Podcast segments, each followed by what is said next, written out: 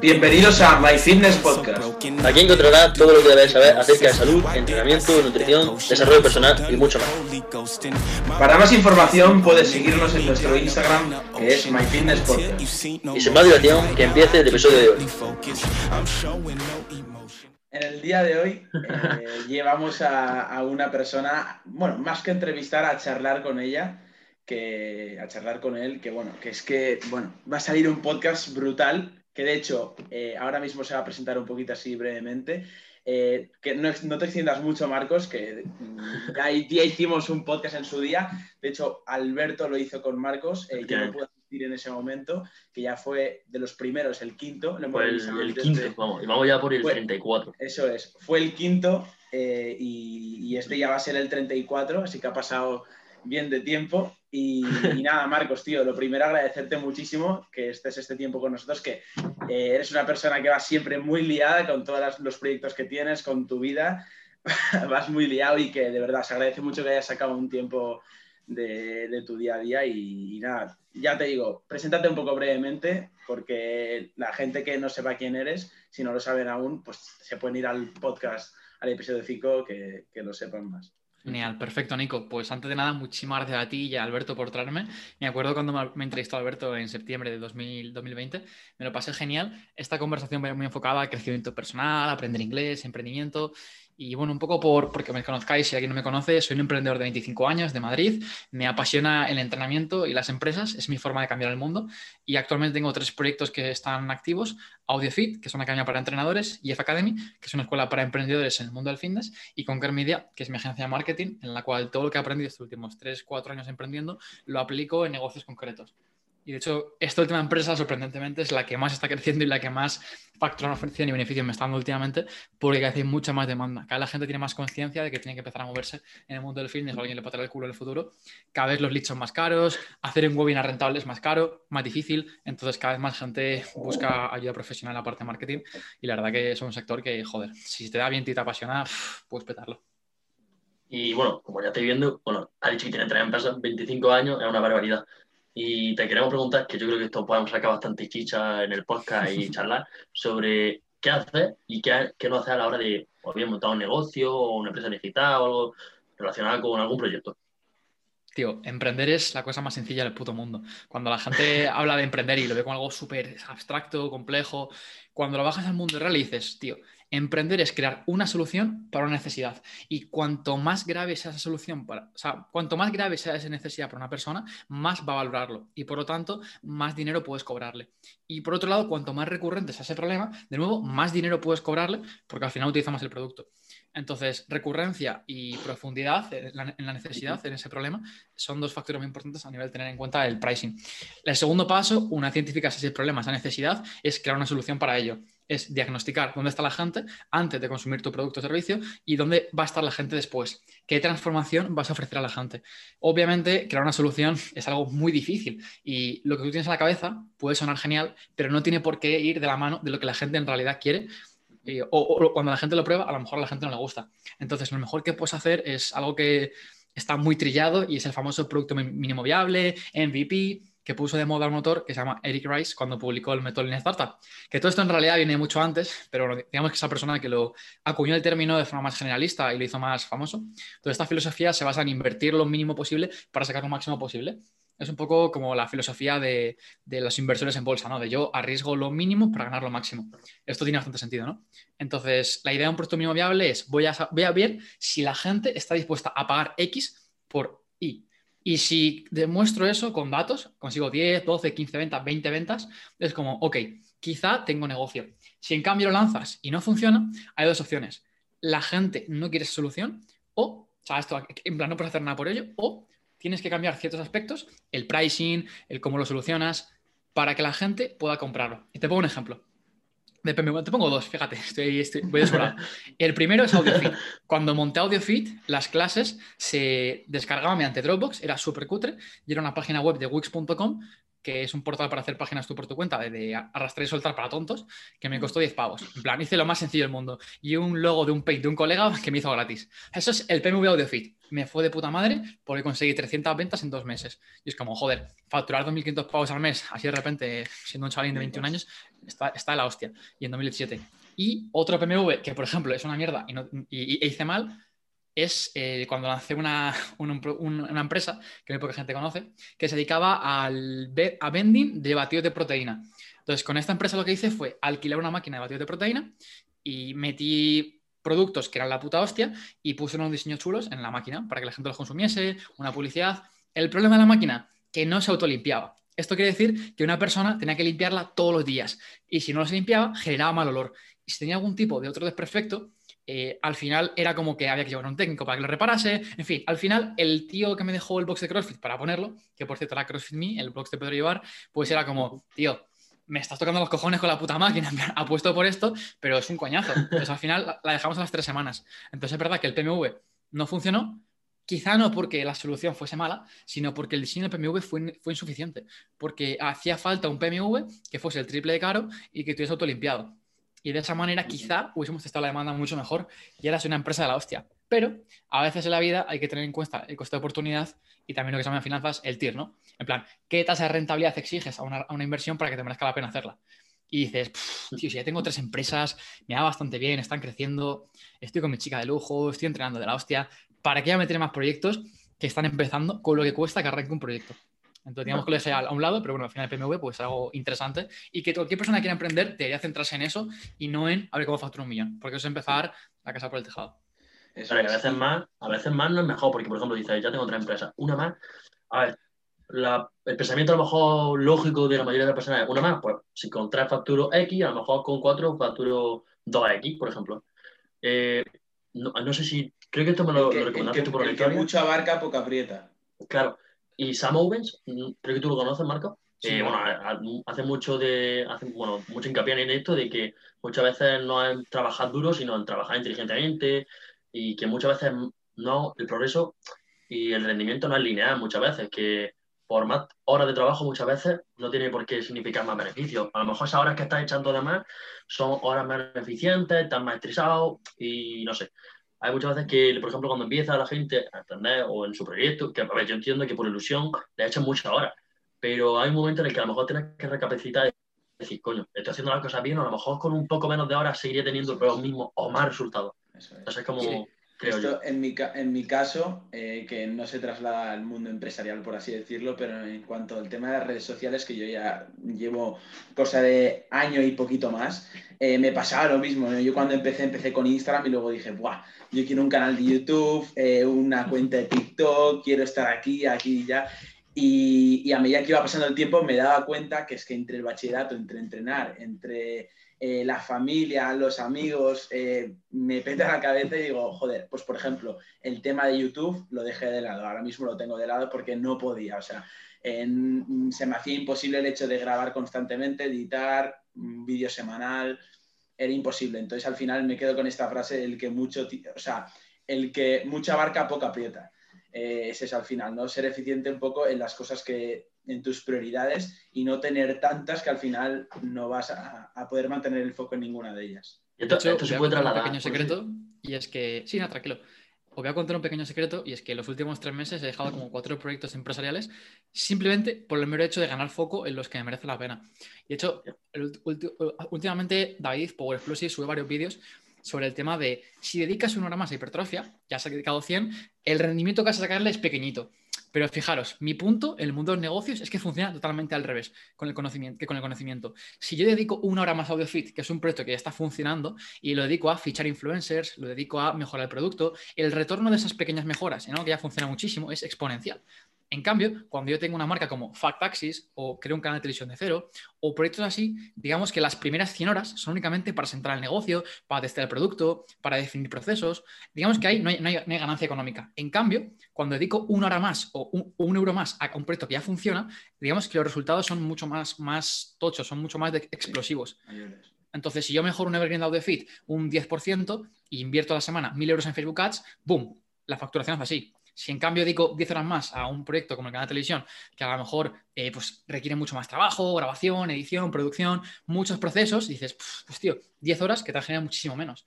Entonces he dejado el canal de televisión a un lado, la verdad que me, he desinvolucrado porque es como, de verdad, o mi coste de oportunidad es cada vez más alto, así que a veces es mejor decir que no a muchas cosas para poder decir que sí a muchas. También he dejado la parte de dirección de marketing en Enfit, aparte que tiene otra agencia que lleva la parte de dirección ya, eso me permite a mí tener mucho más tiempo para Audiofit y EFI con Media. A nivel de dinero me merece mucho más la pena y digamos que ya voy a aportar mi, mi granito de arena. Entonces no tiene sentido si gano más dinero con otra empresa y ellos ya tienen una, dirección, pues para que ya estar ahí. Luego también he dejado al lado un curso que iba a lanzar con una persona muy top del sector del fitness, que le he dicho, tío, prefiero cerrarme puertas, ¿sabes? Y en el futuro quise colaborar juntos, que no meterme en esto. Y, y también la marca de ropa de Fact Taxis la he dejado a un lado porque decía, tío, se puede montar un funnel de la hostia de cuando pides una camiseta, teniendo una clase de 11 pavos y luego un curso de 100 pavos tengo para los impuestos y luego teniendo servicios y luego más formaciones de criptomonedas, de inversión. Pero pienso, de verdad, tío, las primeras 100 horas son para testear el producto. tío, lo digo AudioFit. Cuando facture 20 millones como Sam Owens con marketing digital, ya hablamos sobre, sobre otras empresas, ¿sabes? Pero hasta que no llegue a ese punto, que no está actualmente, no quiero expandir más empresas. Esto es lo que iba a decir antes, se puede hablar mucho en entrenamiento, como ha dicho Nico, de que en poca abarca, perdón, que mucho abarca, poca aprieta. Si tú, por ejemplo, coges y dices, vale, selección de ejercicio, 24 ejercicios para tirón.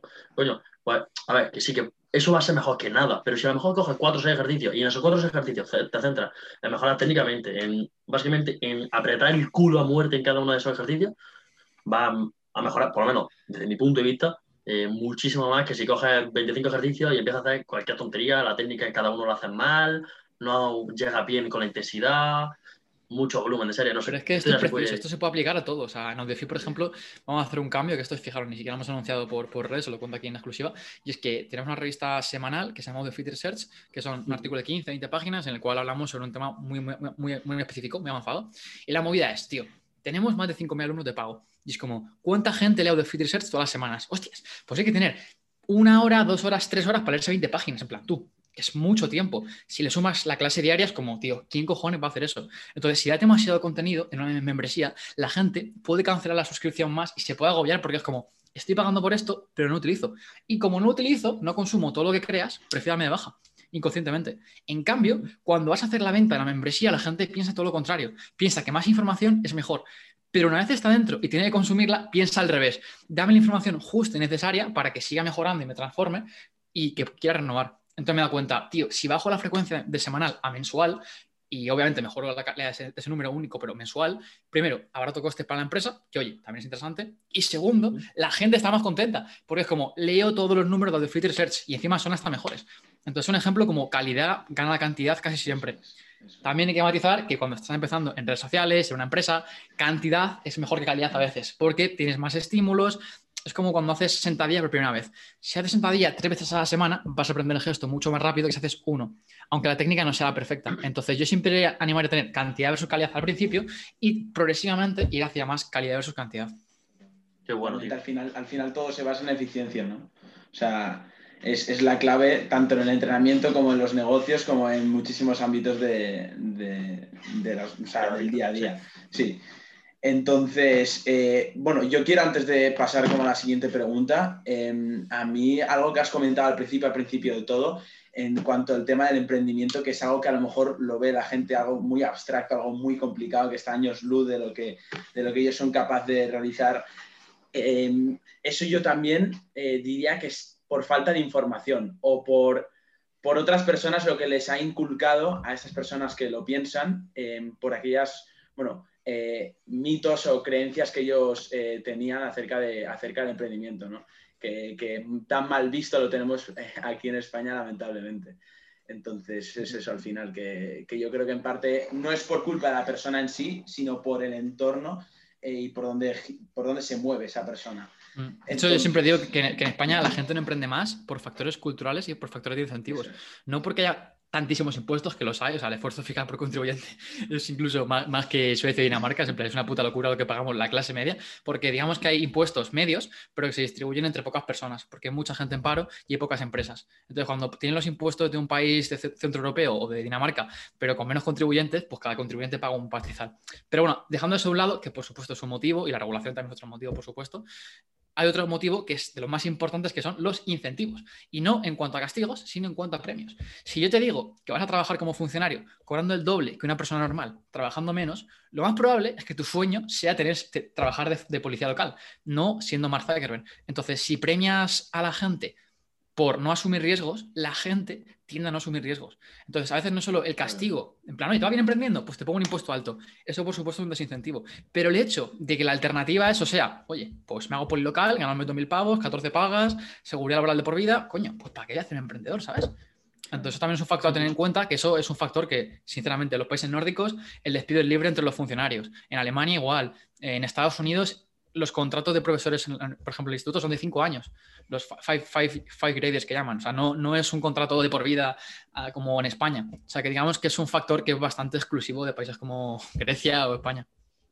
Claro, al final se, se premia más el hecho de tener una estabilidad, ¿no?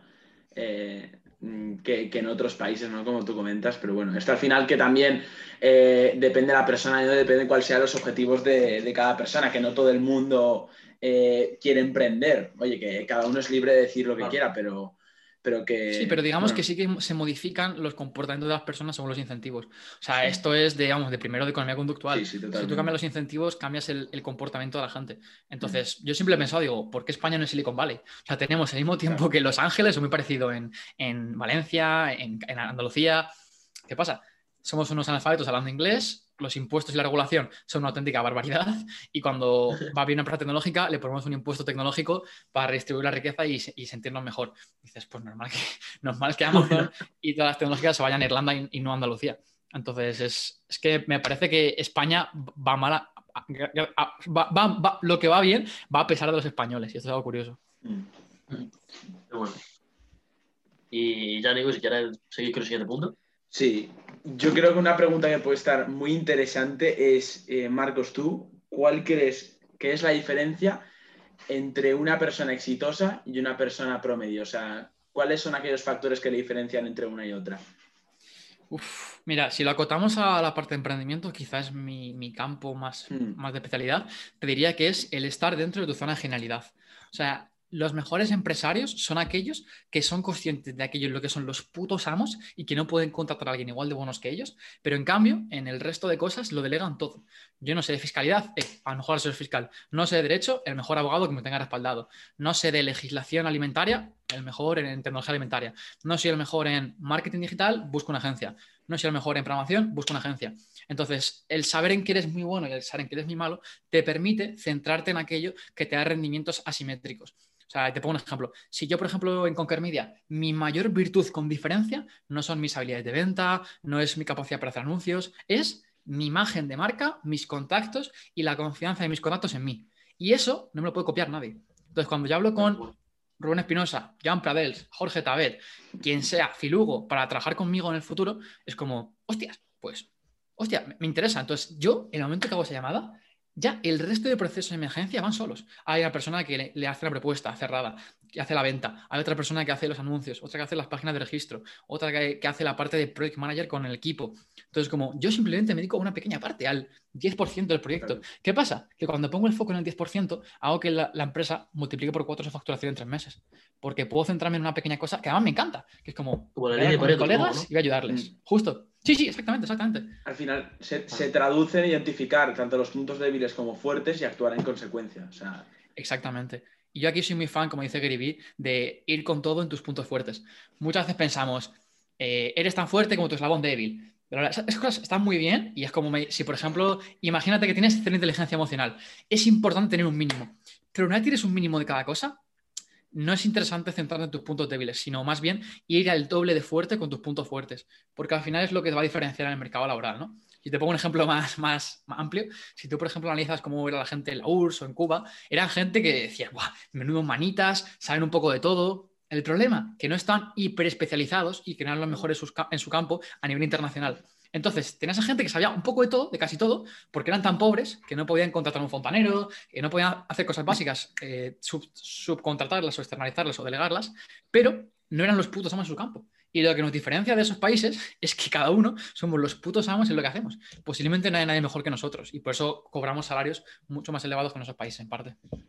Y bueno, Sí, al fin y al cabo, por ejemplo, si tú tienes un equipo de, no sé, qué te digo, 10 personas, y esas 10 personas son muy buenas en, en cosas muy diferentes, eso va a hacer que, no sé, que, claro, que sean cosas muy específicas, no, no va a ser que luego el valor que tengan todos ellos juntos sea una suma, sino que incluso pueden multiplicarse. Y, es decir, no es lo mismo, a lo mejor una persona, 10 personas que saben un poco sobre, como te he dicho, eh, perdón, psicología o gestión emocional, a lo mejor un poco de finanzas, un poco de entrenamiento, pero luego, al final, cuando se suman y hacen un, como cooperan entre ellos, a lo mejor no va a ser lo mismo que si se especializan o demás. Y en relación a una cosa de la que has dicho tú, por ejemplo, has dicho, nadie me puede copiar mm, eh, básicamente tu contacto, la confianza que tienen con ellos y demás. Y no sé si lo dijiste una vez o lo pensaría yo o algo, pero al fin y al cabo, AudioFi es algo que no se puede copiar. O sea, no es porque esté aquí ni nada, pero realmente es algo que no se puede copiar, porque no solo por los profesores, puedes decir, vale, puedo hacer otra academia que se llame eh, AudioFit 2, que tenga también profesores y que tenga de deporte, y que, vale, sí, pero tiene las mismas personas, con la misma confianza, responsabilidad y eso. Es muy difícil que, por ejemplo, AudioFit o una empresa como parecía se llegue a copiar o básicamente hacer algo parecido. Sí, esto lo comentamos en la última entrevista en este podcast y hablábamos un poco sobre qué diferencia una empresa de otra, ¿no? Yo recuerdo siempre a mi profe de marketing que llegó el primer día a clase y dijo, a ver, chavales, ¿cuál es la diferencia entre vosotros y el resto de chicos para ligar? Y tú en plan, pues no sé. dice, imagínate que vas a la playa y de repente vas, pum, y pones una sombrilla de color rosa en medio de, la, orilla. plan, te aseguro que esa sombrilla destaca respecto al resto y es la mejor manera de llamar la atención del resto de personas. Y dices, hostia, pues tiene sentido. Entonces, los negocios consisten en eso, en cómo creo una sombrilla que sea tan diferente al resto que la gente diga, tú, voy a pasarme a ver qué me venden o qué puedo, encontrar debajo de esa sombrilla. Y esto al final, llevado un poco más al mundo más de estrategia de negocios o más de inversión, Warren Buffett siempre pone el ejemplo de un castillo, el cual tiene un foso defensivo a su alrededor y ese castillo, cuanto mayor foso defensivo, pues hay cocodrilos, si puede lanzar aceite hirviendo a los, a los atacantes, si tienen catapultas, si incluso tiene un escudo antimisiles, todo eso, todo ese tipo de defensas determinan lo, lo bien o mal que va a ir esa empresa en el futuro. Te pongo un ejemplo. ¿Cuánto dinero tendrías que invertir en marketing para igualar a Coca-Cola en cuanto a, eh, ¿cómo se dice? Brand awareness, como la cantidad de gente que conoce Coca-Cola como marca. cientos de millones de euros y, ni siquiera lo, conseguirías. Entonces, AudioFit obviamente hacer eso en versión mini. ¿Cuánta gente tiene 40 contactos de profesores que son los putos amos en un tema muy, muy concreto, les, les compra un micro, se lo manda, le da unas pautas para grabar contenido, lo sube a una aplicación móvil, edita el audio con calidad profesional, lo sube a una aplicación, plan, o sea, es mucha tralla. Entonces, lo puedes hacer y lo puede hacer Amazon, pero tú ves a Amazon metiéndose ahí. Yo creo que ya empezó, no sabe lo que es la rotación escapular todavía, entonces no tengo mucho miedo. Qué bueno, tío. Sí, al fin y al cabo, con todos los profesores que hay, son todos. Yo, de hecho, conocía a AudioFit hace ya un montón de tiempo. Me acuerdo que hubo una. Juraría que era una especie de oferta en Navidad, que creo que estaba por 50 euros, que me acuerdo que me metí yo en esa época. Y yo lo conocí, yo si no estuviesen los profesores, sinceramente, en ese momento, yo me metí por los profesores, porque sabía que estaba Eneco, que estaba David, que había un montón de gente que sabía una puta barbaridad y dije, hostia, entonces esto tiene que ser la hostia también. Si tú, por ejemplo, entras y ves a Pepito Morales y dices, ¿quién es Pepito Morales? Sí, dices, no, es muy bueno de, eh, hablando de retracción escapular, que puede que lo sea, pero no tiene tanta autoridad, diría yo.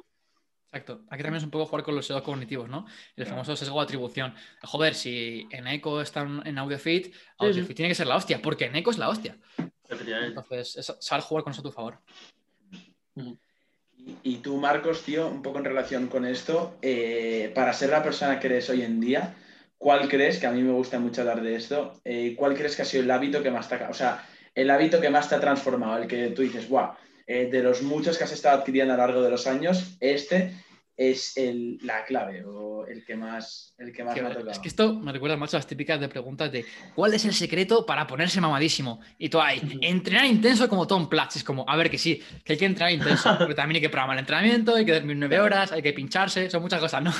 Pues, pues con el éxito te diría que es parecido, ¿no? es como, oye, pues tener pasión por lo que haces, empezar lo antes posible, porque si empiezas lo antes posible, puedes aprovechar el interés compuesto en todo aquello que progreses, aprender, tener pasión por aprender y aprender muy rápido, y esto pasa por escuchar podcast a por dos, eh, estar siempre formándote cuando tengas un hueco, aprender inglés, mejorar habilidades comunicativas y sociales, empatía, O sea, son como muchas pequeñas tareas que tienes que completar y cuando completas cuatro o cinco y vas mejorando en ellas, dices, joder, en realidad, me sin darme cuenta, me he convertido en una persona capaz de crear una empresa, dirigir un equipo, empatizar con los demás, caer bien a la gente, negociar contratos.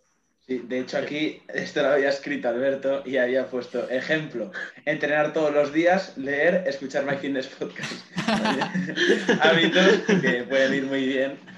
Pues, algunos, ejemplos, sí, sí, estoy totalmente de acuerdo con lo que te dices, ¿eh, Marcos? O sea, esto muy poca gente lo piensa, ¿no? Pero claro, la gente me dice, Buah, con 25 años estaba genial. Es como, joder, es que con 15 me escuchaba Vaughan 4.0 en un móvil que no estaba ni en Android, porque no existía Android todavía en 2008 o 2007, a por dos. Y dices, hostias, un chaval con 15 años se pone a escuchar inglés y estudia 8 años, pues normal que sea bilingüe, ¿sabes? Pero claro, la gente intenta buscar ahí el secreto, ¿no? De, uff, ¿Cómo aprende inglés más rápido? Y es como, pues tío, estudiando 8 años inglés, lo que pasa es que no es una respuesta sexy.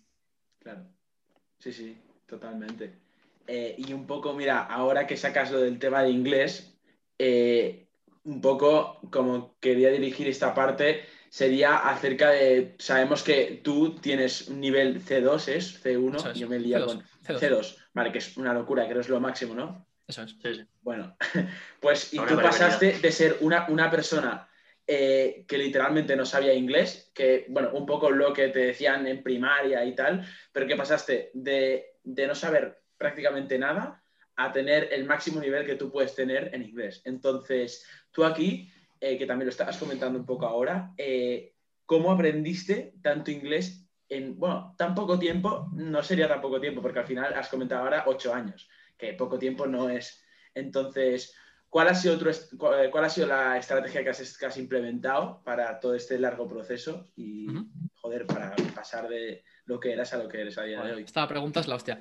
¿Nunca os ha pasado que charléis con alguien que le va bastante bien y nunca ha leído un libro de emprendimiento o, de crecimiento personal, pero dices, coño, esto lo leí en un libro de crecimiento personal o de comunicación o de cómo ganar amigos y fluir las personas? Y dices, pues me pasó un poco parecido, ¿no? Que yo con 15 años me di cuenta de que había ciertas cosas que en ese momento no me motivaban, no era bueno en ellas, pero que eran hiper importantes para mí. Inconscientemente yo pensaba, ¿cómo cojones hago que a lo que no me gusta, pero sé que es súper útil y que si hago esto me va a ir muy bien en el futuro, ¿cómo hago para ser constante en esto? Y pensé, tío, me tiene que flipar. O sea, si consigo que esto me flipe, como el entrenamiento o como los videojuegos, seré capaz de hacerlo a largo plazo. Entonces empecé a aprender inglés, literalmente, apuntarme a una escuela de idiomas, me lo pasaba bien en clase y tal, y dije, tú, a partir de ahora toca hablar con un nativo todas las semanas o incluso todos los días si, tenía hueco y pasármelo genial, hablar de videojuegos, de música, de entrenamiento, de lo que haga me mole. Me voy a poner YouTube en inglés todos los días y me voy a chupar todos los videoblogs de fitness que puedan hablar inglesa. Y voy a verme, voy a escucharme todos los podcasts en inglés de fitness y voy a leerme todos los blogs de fitness y me voy a imprimir libros que compre en inglés de fitness. Plan, claro, cuando, para mí el inglés era fitness.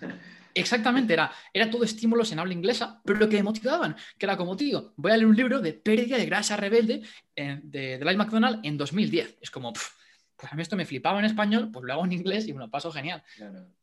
Entonces, si quieres dominar algo, pues que, es, que, te, flipe. Claro, o sea, al final lo que hiciste es identificar algo que sabes que de aquí a cuando tenías 15, vaya barbaridad, 15 años, eh, a los 20, 20 y pico, te iba a venir súper bien pues lo identificaste y a pesar de que es una cosa que justo en ese momento no te apetecía nada, aprender inglés, te forzaste y que dijiste, con esta estrategia eh, que establezco, por cojones, que voy a acabar aprendiendo inglés. Y mira, al final...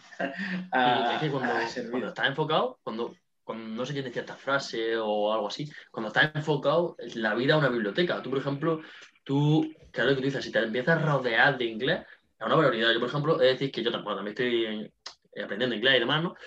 Y, bueno, a ver, sinceramente yo estoy en diversas academias y demás, ¿no? Pero la, cuando yo me he aprendido inglés, ha sido como tú dices, leyendo cosas en inglés, escuchando en inglés, hablando en inglés, eh, YouTube en inglés, aparte de que te abre muchas más puertas porque no solo está... Mm, no solo estás limitado a las personas que hablan español, sino que también puedes escuchar muchas más opiniones, muchas más, sí, eh, opiniones básicamente de gente en inglés. Ahora, por ejemplo, a mí me gustaba mucho cuando empecé a escuchar más podcast en inglés, eh, Joe Rogan, y bueno, se me sigue gustando, la verdad.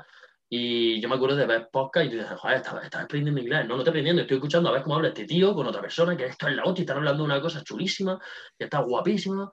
Y es eso, que si tú intentas, como tú bien hiciste, como mucha gente hace, eh, consigues que te guste algo tanto hasta el punto de escuchártelo en inglés y demás, ya a partir de ahí vas a saber la hostia, vamos, 100%. Yo creo ese siguiente nivel ¿no? de vida es como voy a gamificar mi vida de tal forma que consiga el, el resultado que yo deseo de ella.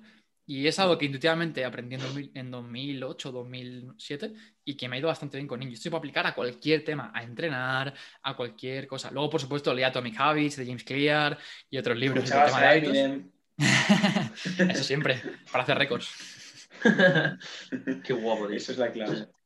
Buah, pues esto a mí de verdad, o sea, de hecho, Alberto, tú eres, vas muy de humilde, pero tú tienes prácticamente un nivel también de, no sé si este uno, si me lío con C1 y C2, tú también vas por ahí, ¿no? Que yo aquí de los tres soy como el que, el que menos nivel tiene, pero bueno, ahí estamos en proceso. Se consigue rápido, si le das caña. Sí, poco a poco vamos a ir implementando estrategias. De hecho, me, me, acuerdo, en tercero de carrera, en una clase que había de contabilidad financiera 2, me acuerdo de que mi profe decía que él se le da de puta madre en inglés, que daba clase en inglés, el tío como fardaba mucho y tal.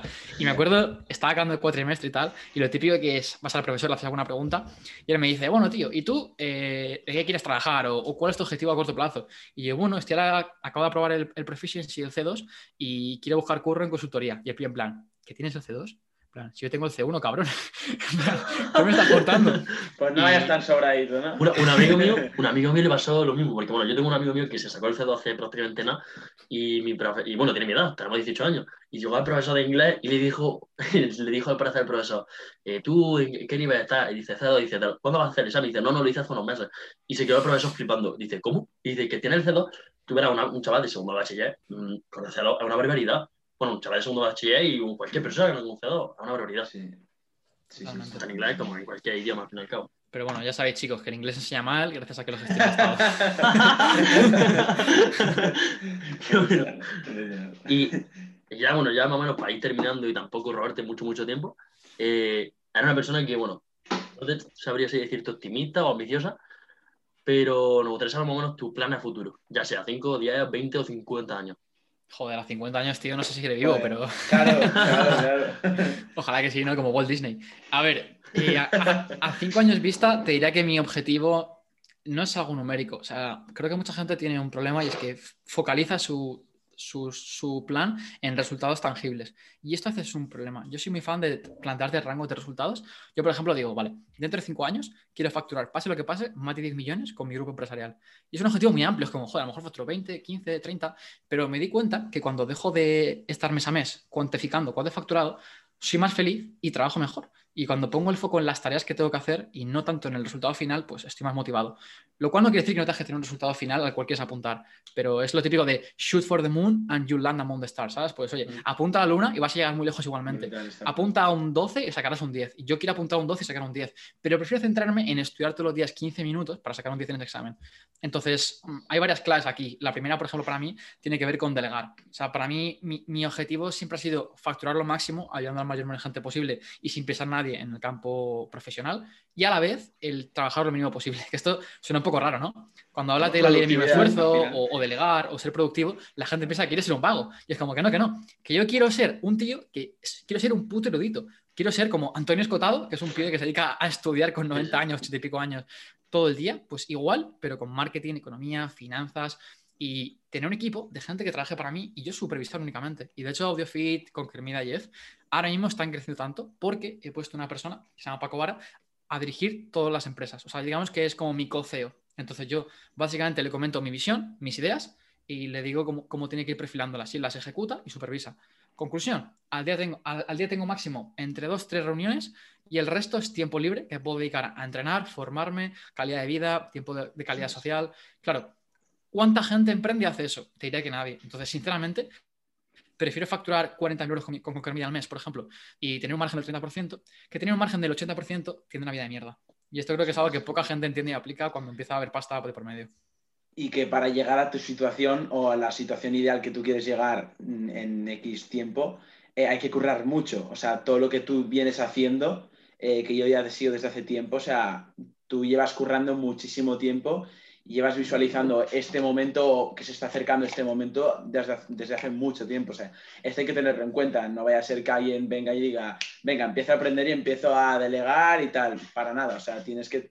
esto es un proceso al final y es algo que tiene que ir eh, paulatinamente evolucionando. Es un punto súper importante, ¿eh? el no intentar copiar la rutina de Ronnie Coleman siendo un principiante en el gimnasio. Claro, claro. Y esto es aplicable al mundo del emprendimiento, en plan, no busques un project manager en cada empresa si factura 100 euros al mes, ¿sabes? En plan, obviamente, todo tiene su tiempo. La clave es que no trabajes de forma lineal, que no trabajes el mismo número de horas y las mismas cosas cinco años después, porque eso al final es como querer ser culturista profesional y ser tu propio entrenador y tu propio nutricionista. En plan, poder ganar el Mister Olimpia, pero posiblemente no lo consigas. Claro. Sí, sí, sí. Sí, al fin y al cabo, por ejemplo, lo que ha dicho de la ley de mínimo esfuerzo, esto, bueno, Nico y yo lo hablamos no como tal, pero sí mencionamos un poco el tema y hablamos sobre esto en uno de los últimos podcasts, en el que hablábamos sobre, bueno, nuestro contexto, hablábamos porque al final nosotros estamos en segundo bachiller, que bueno, es un curso, no diríamos extremadamente duro, pero... No, es jodido de cojones, decirlo. No, hombre, pero al fin y al cabo... hombre. A ver, por ejemplo, lo que, lo que te iba a decir es que, por ejemplo, lo hablábamos, y hay mucha gente de nuestro instituto que al fin y al cabo eh, echa muchas, muchas horas estudiando. Y pues sí, puedes sacar a lo mejor muchas horas estudiando y sacar un día, pero sea un infeliz de mierda. Ahora, puedes a lo mejor no, no solo eso, no sirve para nada a la sociedad, literalmente. Eso es, eso es. A lo mejor estudias ocho horas seguidas para sacar un día, cuando a lo mejor con cuatro horas tienes cuatro horas para estudiar y a lo mejor sacas un ocho y luego encima las otras cuatro horas las puedes invertir como a lo mejor hacemos Nico y yo, que entrenamos, tenemos un podcast, redes sociales, eh, podemos salir con nuestros amigos y también es valorar eso un poco, el... Claro. Por ejemplo, sí, esto creo que no sé si lo comentábamos en, cuando estábamos grabando, o no sé si era fuera de cámaras, Alberto, pero sí, esto lo dijiste tú hace poco. Y es esto, o sea, si yo, por ejemplo, eh, puedo sacrificar un punto, medio punto del examen por ir a entrenar, es que lo voy a hacer. O sea, ¿qué me va a significar a mí a largo plazo el hecho de sacar un 8 o un 7? O sea, mm, es un poco diferente. También tener en cuenta en nuestro contexto, no vamos a estudiar medicina, no necesitamos claro, claro, claro, claro. Obviamente, esto hay que, hay que decirlo. Claro, claro, claro. Pero al fin y al cabo es valorar tu contexto y demás. De hecho, justamente aquí la, idea es salirse cuando, antes posible de esos juegos de estatus social, ¿no? Ese, venga, a ver si saco un 9 para parecer más listo en la clase y, que las chicas se fijen en mí, o que los tíos piensen qué cabrón eres, o que el profe te, te, te, te da palmita a la espalda. plan, son juegos que están bien si quieres vivir para los demás, pero si quieres ser feliz y crecer en el personal y profesional, lo mejor que puedes hacer, y esto yo es un error que cometí, o sea, que lo bueno, chicos, de que yo os cuento mis, errores, para que si están jóvenes no los, no los cometáis. Y ojalá yo hubiera sacado en todas las notas de la carrera un 5 en 6 y hubiera dedicado ese tiempo a leer a Simtaleb, a hacer embudos de venta, a cerrar ventas en Instagram a mil pavos, a crear contenido en Instagram. O sea, ojalá hubiera hecho eso, porque ahora tendría 50.000 o 100.000 seguidores, tendría más empresas, me iría bastante mejor, habría sido igual de feliz o más. Y sinceramente, las notas al final son un puto número, que es una forma de medir, es un baremo, que es un baremo eh, random. Y yo, sinceramente, no me miro por ese baremo, que decide un funcionario, un político, sino me miro por el baremo de, de, cuánto hago de feliz a mucha gente, o de satisfacción de mis empleados, o número de clientes, pero me parece un baremo mucho mejor y más importante para la sociedad que un número en base a un tipo test que, de algo que nunca vas a aplicar en tu vida. Cogía este trocito de vídeo y lo ponía en mi clase y se le decía, toma, profesor. Pues le, iba a decir, ¿eh? le iba a decir, le iba a decir que esto, bueno, obviamente a, nosotros también, porque a veces fallamos en estas cosas, no vamos a ser mm. tan...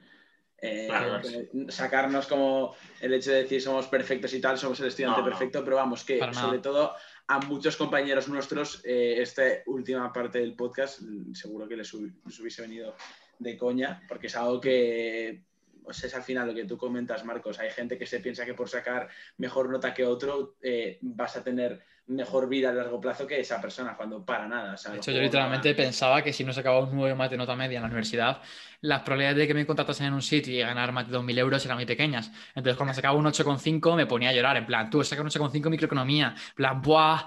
100 horas estudiando, qué putada, he perdido de excelencia. Cuando debería haber pensado, coño, ¿cómo facturo 30.000 euros, no 3.000, y recibir una beca del gobierno, ¿no?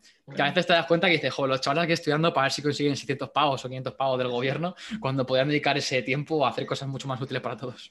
Claro, y acabando ya con esto, es al final lo que hemos comentado también con emprender, ¿no? Que eh, es algo, no es tu culpa, en, en, tu caso, Marcos, no era tu culpa en su día, sino que era las creencias que tú tenías en la cabeza por X información que te habían, eh, que te habían metido en la cabeza. O sea, al final, sí, comenta, comenta.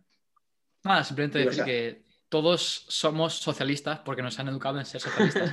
O sea, no, no, es que esto es literal. O sea, ¿quién, ¿quién creemos que debe dirigir la educación? El Estado. ¿Quién creemos que debe dirigir la sanidad? El Estado. ¿Quién creemos que tiene que tener pensiones? El Estado. ¿Quién creemos que tiene que dirigir el euro? El Estado. En plan, estamos educados para ser todos socialistas. Y el problema es que hay que romper eso y decir, un momento, ¿por qué me va a educar un tío que ha aprobado una oposición y que no ha hecho nada más aparte de, hacer una oposición en, su vida? Pues a lo mejor ese no es el mejor profesor de emprendimiento o de marketing.